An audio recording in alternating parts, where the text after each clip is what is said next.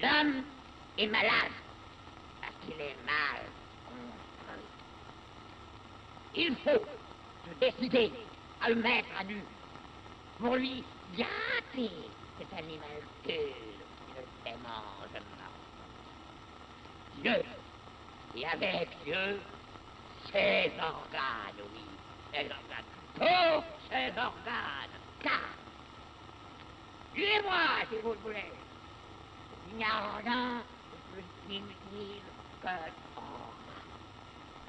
Bom, vamos lá que eu já estou muito atrasado. Nem sei porque que eu estou atrasado, mas estou atrasado. Meu lema sempre é acordar cedinho para atrasar com calma. Tô sempre atrasado, bicho. Porque só se funciona, esse negócio só funciona se desarranjando, né? Acho que é sobre isso. É sobre isso. É o tabu sendo quebrado aqui também. Então vamos lá. Bom dia, boa tarde, boa noite. É, bom horário de verão aí para todo mundo, né? Que só no, no campo do imaginário agora, no campo imaginário coletivo que o horário de verão existe. Estamos começando com mais um episódio de Para Acabar com o Juízo. Perdi as contas, talvez, muito provável seja o episódio número 38 ou 39. Então confere aí, né? Confere no título. Você vai ficar mais à vontade conferindo o título do que confiando em mim. É que a gente tem de, de novidade? Novidade é que o mundo tá acabando, 7 de setembro tá chegando aí, o apocalipse climático vai se conjuminar, vai ficar juntinho aí com mais um golpe de Estado, né? Eu já estou particularmente cansado disso tudo. Cada vez mais é, assisto filmes de catástrofe é, na, na, de, dos anos 90, né? Os anos 90 tinha muito filme de catástrofe, assim, né? Daylight, que... Esse filme é muito foda, do, do acho que é Daylight que chama do Stallone, que cai um, um túnel em Nova York, né? Os caras ficam presos. Independence Day, também da década de 90, né? Os aliens destrói tudo. Tem aquele Impacto Profundo, Deep Impact, que é meio Armageddon, Armageddon também, filmaço do Michael Bay. Então, todos os filmes do apocalipse, né? Filmes do, do possível fim do mundo, assim. A gente queria muito que isso acontecesse rápido, né? Fosse uma coisa, mas não, é arrastado, é demorado, é com inflação crescente, é com calor da porra, é com fascismo brotando, né? É, é bizarro. Talvez é o, o Mike, o, como é que é? Mark Fisher fala, né, do Filhos da Esperança, do Quaron. Filhos da Esperança é outro filme. Esse filme é muito bom. É, com Clive Owen, se eu não me engano. E lá é meio isso, né? O mundo tá todo destruído, todo fodido, assim, né? Porque não pode mais. É, a humanidade não pode mais ter filhos, as mulheres são todas inférteis. E o desenho que ele dá é o mundo que continuou, saiu tocando a parada, sacou? Vive em estado de calamidade, mas ninguém faz muito alarde por conta disso, assim. É lento e doloroso, e assim estamos andando. Mas, bom, Enquanto isso, gravamos nosso podcast, né? E hoje tem uma surpresa especial, eu acho. Vou tocar uma musiquinha no final do programa, então fica até o final do programa para você ouvir uma musiquinha. Esse é o Byte, né? O famoso clickbait aqui de segurar a audiência. Não vou falar onde que tá, porque eu também não sei aonde que vai ser essa música e se vai ter música. Mas outra informação importante, para além dessa de que vai ter um, uma canção, uma belíssima canção em homenagem ao Gilles Deleuze e ao Félix Guattari, é que que triste, né? Viver num século que é delesiano. A gente achou que esse é um negócio legal, né? Foucault falou. O Foucault, quando ele falou assim, um dia o século será delesiano, a galera entendeu. E rolou, rolou o atestado da. O atestado da, da minha mãe aqui, que minha mãe tá mouse. Aí eu mandei um atestado para para a prefeitura, né? O atestado dela para a prefeitura. Tem que passar esse fomos. Acabei de receber aqui por, por e-mail. Mas enfim, é, quando Foucault falou assim, dia o século ainda será deleuziano, é, pareceu uma coisa legal, né? Divertida, que as pessoas iam estar em dia com a diferença, né? Pensando, não, não ia poder pensar mais de forma dialética, né? Através do negativo, né?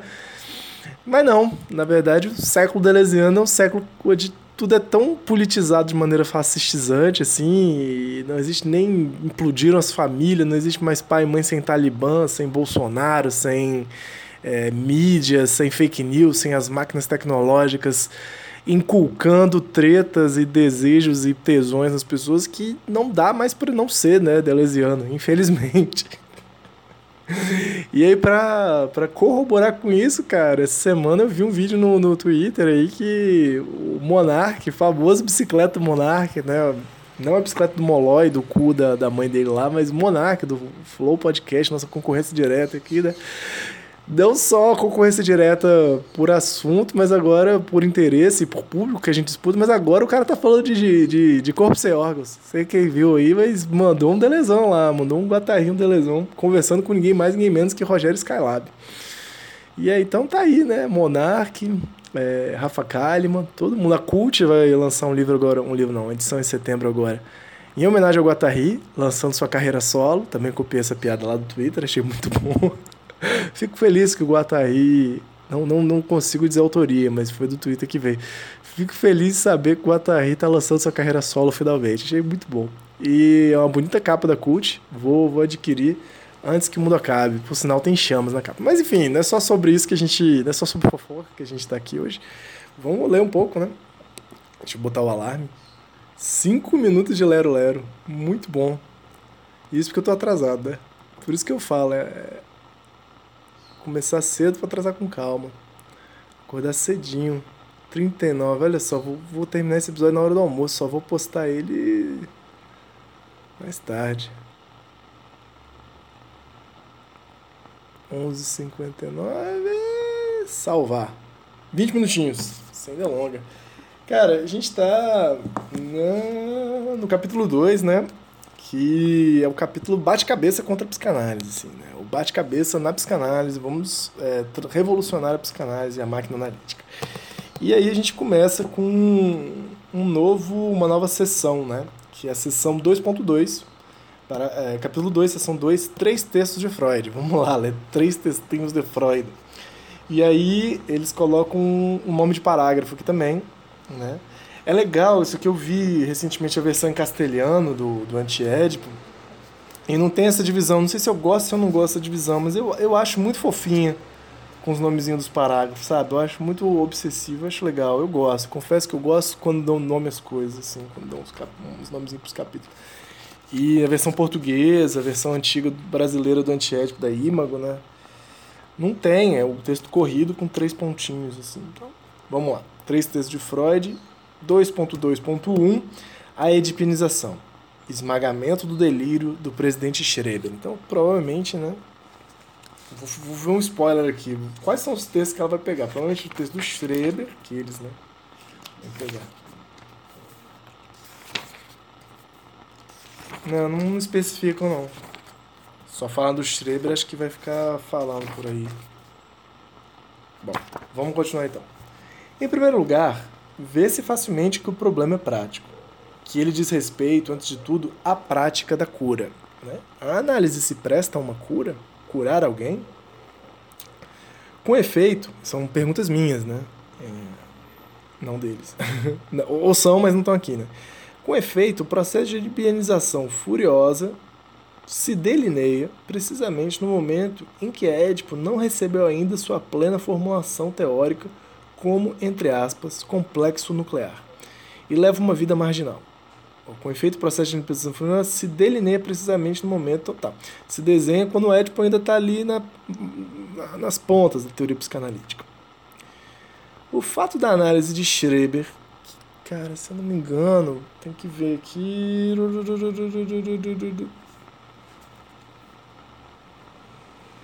Eles indicam aqui a nota. Nota 7. Nota do tradutor, página 7 depois. Ah, que difícil. Quero ver o ano do, do texto do Schreber, que eu estaria em 1911. Posso estar muito doido.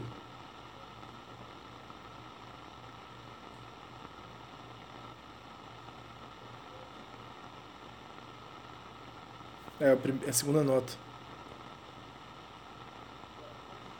Ah, porra, mas aí é só o livro do Schreber mesmo, né, cara?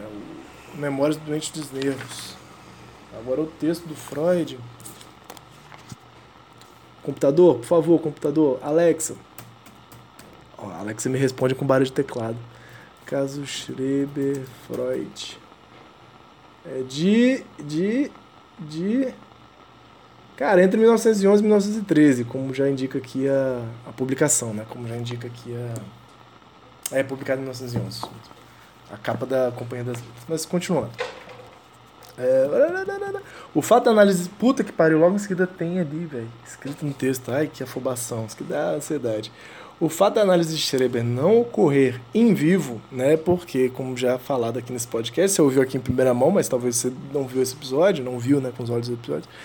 Mas o, Freud não, não analisa nenhum psicótico, né, nenhum esquizofrênico. Ele, o Schreber ele tem acesso ao livro, né, bem bonito, de, de Memórias do Doente dos Nervos. Então, não ocorre uma análise em vivo. Em nada suprime seu valor exemplar do ponto de vista da prática. Ora, é nesse texto de 1911 que Freud encontra a questão mais temível. Como ousar reduzir ao tema paterno um delírio tão rico, tão diferenciado, tão, entre aspas, divino, como o do presidente, levando-se em conta que, em suas memórias, Schreber só faz referências muito breves à memória do, do que tem do pai. Então, Schreber quase não fala de pai, né? Fala muito mais de passarinho, de sol, de tripa, de comer o esôfago e tal, esses caralho. Quase fala de pai. E aí, como é que você faz, seu Freud, para botar pai no meio da parada? Por diversas vezes, ele falando de núpcias, né, com Deus, de ser a mulher de Deus, de se vestir de mulherzinha, dos homúnculos que tem, habitam nele, muito doido, esse, esse livro é muito doido. Por diversas vezes, nota-se no texto de Freud a que ponto este sentiu dificuldade. Primeiramente, parece difícil assinalar como causa da doença, ainda que ocasional, entre aspas, um impulso de libido homossexual, dirigido à pessoa do médico Flechsig. Mas, quando substituímos o médico pelo pai e encarregamos o pai de explicar o Deus do delírio, nós mesmos sentimos grandes dificuldades em seguir essa ascensão, pois lançamos mão de direitos que só, só se podem justificar pelas vantagens que trazem do ponto de vista de nossa compreensão do delírio. 296, 298. Nota do tradutor, os números entre parênteses aqui e a seguir constam do original e indicam as páginas da tradução francesa do texto de Freud utilizado por Deleuze e Guattari. Ver na tradutora, página 21. Então, beleza. Então, é, isso é um procedimento muito freudiano, assim, né? Segurar umas hipóteses e ir, e aí às vezes você acompanha, às vezes não. Ele tem uma lábia da porra, né? Mas aqui ele indica é, esse nível de representação uh, imagética, né? não estrutural, mas imagética, que eles denunciam no primeiro plano, né? no plano freudiano da psicanálise. Depois, no plano lacaniano, vão ter que se ver com outros, outros problemas, né? como que a estrutura ainda sustenta a representação e, a, e o negativo. Né? Mas no caso do Freud, é bem uma representação uh, interpretativa mesmo de, de imagens, né? Não é o, o, paciente, paciente não, né? O autor do livro, claramente delirante, né? Fala de um Deus. Esse Deus precisa ter uma representação. É, esse Deus é fantasmático, é pura fantasia. Precisa ter uma representação na realidade. Essa representação se dá por uma indicação libidinal homossexual em direção ao médico, que na verdade representa a imagem do pai. Essa é a forçação. Já que o pai não aparece muito, a gente vai do Deus ao médico, o médico aparece bastante, tal do senhor Fleischig, Fleischig. E aí tem que chegar no pai, sacou? Esse é o pai do, do, do Schreber. O que, o que eles vão falar aqui, que é muito legal, que eles ignoram é que o pai do Schreber era um malucão, assim, né? Um anti-masturbação e criador de máquinas, você já falou isso, né? Máquinas pedagógicas de correção de postura e de manutenção da atenção das pessoas, assim, super maluco. Mas seguimos. Todavia, quanto mais Freud anuncia seus escrúpulos, mais os repele, mais os varre com uma resposta segura? Firmeza do obsessivo. E essa resposta é dupla. Não é minha culpa se a psicanálise dá testemunho de uma grande monotonia e reencontra o pai em toda parte, em Fleischir, em Deus, no Sol. A culpa é da sexualidade e do seu simbolismo obstinado. Isso aí eles estão falando que é do Freud, está lá no original francês, na 301, né? para quem quiser você sempre pode falar comigo, né? Se alguém ouve isso aqui, quiser, tipo, qualquer PDF, fala comigo que a gente tenta achar. Mas esse, esse caso tem PDF, quem quiser ler, assim, 100 páginas. É bem interessante, assim, a, a aproximação do Freud, a ginástica que ele faz, assim, para dar conta do caso. Mas é, é bem interessante mesmo. É, então, quem quiser, pode pedir que tem uns PDF legal. Também do Antiédipo, já falei isso. Mas vamos lá. Vale a pena ler essas paradas. Eu tô... comprei um livro de Freud esses dias, inclusive. Vou ler o fetichismo. Tô, tô interessado com a coisa da perversão do fetichismo. É, por outro lado, não é surpreendente que o pai retorne constantemente nos delírios atuais, sob as formas menos reconhecíveis e mais ocultas. É, é sempre isso, é uma representação, mas você tem que ter uma malícia interpretativa para chegar ali, né? Pois que ele sempre retorna em toda parte e de maneira mais visível nos mitos antigos e nas religiões, que exprimem as forças ou mecanismos que agem eternamente, nossa, eternamente, no inconsciente. Devemos constatar que o presidente Schreber não conheceu apenas o destino de ter sido sodomizado enquanto vivo pelos raios do céu. Então rolou um fuque-fuque com os raios do céu. Mas também o destino de ser postumamente edipianizado por Freud.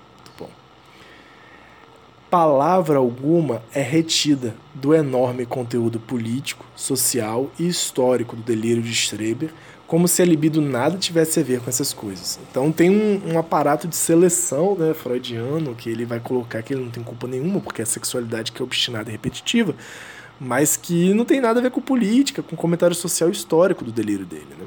Então nenhuma palavra retida, muito bom. Né? Como é que é na operação clínica reter essas palavras que não digam da intimidade, do familiarismo, da tipianização, né? exercício clínico interessante são invocados apenas um argumento sexual que consiste em soldar, né? Então estão falando muito essa coisa maquínica ainda, né? Em soldar a sexualidade ao complexo familiar, e é um argumento mitológico que consiste em impor a adequação da potência produtiva do inconsciente e das, entre aspas, forças edificadoras dos mitos e das religiões. Fecha aspas. Então, é legal, né? Que esse capítulo. Tô, tô, tô me vendo com mais graça com esse capítulo aqui, mas vai tentando ler a psicanálise, né, a partir do que eles colocaram lá no capítulo 1 das máquinas desejantes, né? O que que essa como essas máquinas desejantes estão sendo esmagadas em favor de Édipo, né, em favor dessa representação ainda imagética, ainda não estrutural. Então, bem bacana. E a gente já parte para outro parágrafo, que legal. Esse é maior, mas vamos começar. 2.2.2 em que a psicanálise ainda é piedosa. Este último argumento é muito importante e não é por acaso que Freud declara estar de acordo com Jung a esse respeito. O príncipe, né, herdeiro da psicanálise, abolido né, e abortado. De certa maneira, esse acordo subsiste após a ruptura a vida entre eles. Porque se considerarmos que o inconsciente se exprime adequadamente nos mitos e nas religiões, levando sempre em conta, bem entendido, o trabalho de transformação, né, que imagino que devolva ao caráter familiar disso que é mitológico e religioso, há duas maneiras de ler essa adequação. Mas essas duas maneiras têm em comum o postulado segundo o qual o mito é a medida do inconsciente e que, desde o princípio, substitui as formações produtivas por simples formas expressivas. A questão fundamental: por que retornar ao mito? por que tomá-lo como modelo? É ignorada, afastada. Né? Se os mitos se repetem a vida inteira, é claro que o inconsciente funciona. Que, que, como é que é a coisa aqui? Se exprime adequadamente nos mitos, né? Claro que ele se exprime. Se você tá com todo mundo, tá inconsciente, né? generaliza a parada. Assim, a suposta adequação pode ser interpretada de maneira dita analógica, em direção ao, entre aspas, alto, ou então inversamente, de maneira analítica, em direção ao baixo, reportando o mito às pulsões. Mas como as pulsões são decalcadas do mito, desfalcadas do mito, levando em conta as transformações. Queremos dizer que é a partir do mesmo postulado que Jung é levado a restaurar a mais difusa, a mais espiritualizada religiosidade e que Freud se vê confirmado em seu mais rigoroso ateísmo. Engraçado. Para interpretar a adequação postulada por ambos, Freud tem tanta necessidade de negar a existência de Deus quanto Jung tem de afirmar a essência do divino. Interessante isso, hein? Mas tornar a religião inconsciente ou tornar religioso inconsciente é sempre injetar religiosidade no consciente. E o que seria a análise freudiana sem os famosos sentimentos de culpabilidade atribuídos ao inconsciente? Então tá uma um campo aqui que eu acho que o texto tá tranquilo, né? Tamo indo, eu tô ainda querendo ver onde é vão chegar e papo de religião eu fico meio perdido mesmo. E o que se passou na história da psicanálise? Freud se agarrava a seu ateísmo à maneira de um herói. Acontece que em torno dele, cada vez mais, deixávamos-nos falar, deixavam respeitosamente que o velho falasse, mas às suas costas ia se preparando a reconciliação das igrejas e da psicanálise, o momento em que a igreja formaria seus próprios psicanalistas, e no qual se poderia escrever na história do movimento, dois pontos, em que nós também nós somos ainda piedosos. Lembremos-nos da grande declaração de Marx, dois pontos. Aquele que nega Deus faz apenas uma, entre aspas, coisa secundária, porque nega Deus para estabelecer a existência do homem, para colocar o homem no lugar de Deus, levando em conta a transformação. Nota de rodapé 5, Marx, Economia e Filosofia. E o excelente comentário de François Chatelet sobre esse ponto. A questão do ateísmo de Marx. Estudos Filosóficos, julho de 1966. Interessante essa colocação de Marx, né? Muito próximo da colocação do Nietzsche, assim. Não adianta nada dizer que Deus está morto se você coloca o homem no lugar. Mas aquele que sabe que o lugar do homem é alhures, em outro lugar, na coextensividade do homem e da natureza, esse alguém nem mesmo deixa subsistir a possibilidade de uma questão, entre aspas, sobre um ser estranho, um ser situado acima da natureza do homem, entre, fecha aspas. Ele, dois pontos, ele já não tem necessidade dessa mediação do mito, já não precisa passar por essa mediação, por essa negação da existência de Deus, pois atingiu essas regiões de uma autoprodução do inconsciente em que o consciente é tão ateu quanto órfão, imediatamente órfão, imediatamente ateu. Interessante, né? Que é uma parada bem contemporânea ainda, né? Eu acho impressionante isso, a galera discutir ateísmo, discutir religiosidade como se fosse um problema acessível, assim, né? Uma problemática possível, como, sei lá, né? Tem uma cara de falso problema. Discutir o impacto da instituição religião eu acho interessante, assim, mas essa dimensão de ateísmo e e deismo, que eu não sei o contrário do ateísmo. mas aquele que sabe, ó, vou repetir até, mas aquele que sabe o lugar do homem é alhures, que o lugar do homem é onde eu acho que eles estão, né? Na coextensividade do homem e da natureza, esse é o lugar do homem, né? Nessa mistura maluca espinosana que eles estão apontando. Esse alguém nem mesmo deixa subsistir a possibilidade de uma questão, de um problema, né? Entre aspas, sobre um ser estranho, um ser situado acima da natureza do homem dois pontos, fecha aspas, dois pontos, ele já não tem necessidade dessa mediação do mito. Já não precisa passar por essa mediação, por essa negação da existência de Deus. Não precisa passar por isso.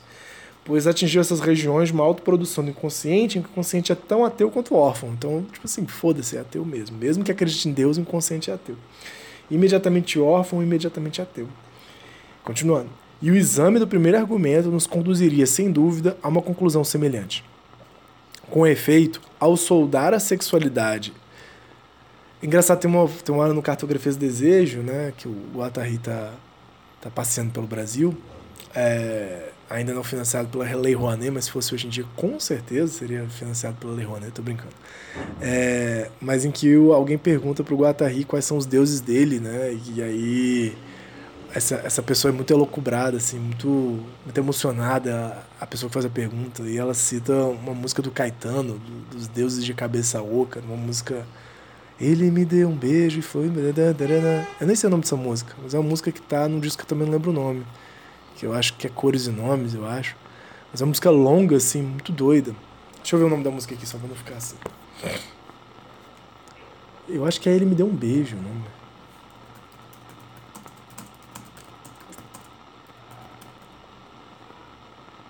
Ele me deu um beijo na boca.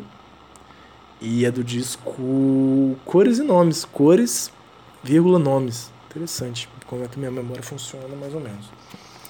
E aí o cara ouça essa música e o cara uma hora pergunta, né? Seu, seu Deus são os bebês ocos de touca de cabeça, que é uma frase do Caetano na parada, né?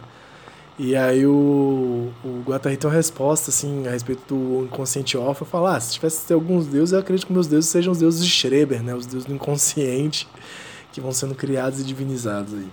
Lembrei disso. Sim, 81, né, que ele vai falar isso.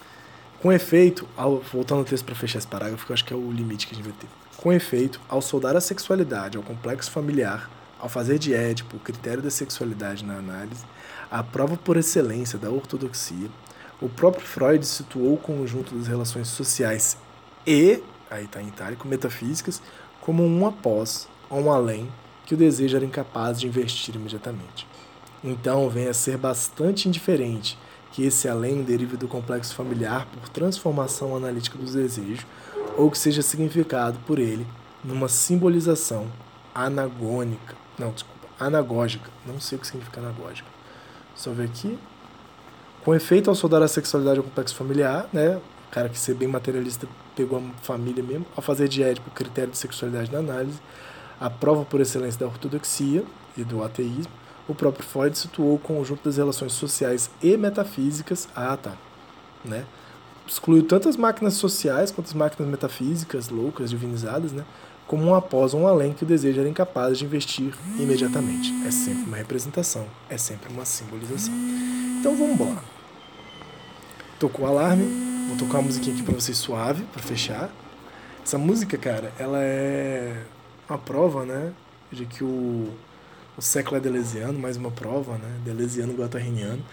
E é uma música original, né? Totalmente original do, do conjunto Fezes Falantes. E eu tava lembrando ela esses dias. E aí eu falei, pô, vou ver aqui que, como é que toca ela. Vou tentar tocar, não toco muito bem não, né? Vocês sabem, mas vamos, vamos ver aqui, ó. É originalíssima essa música. Vamos se liga, não consigo fazer com motos, hein? Com barulhinho de máquinas.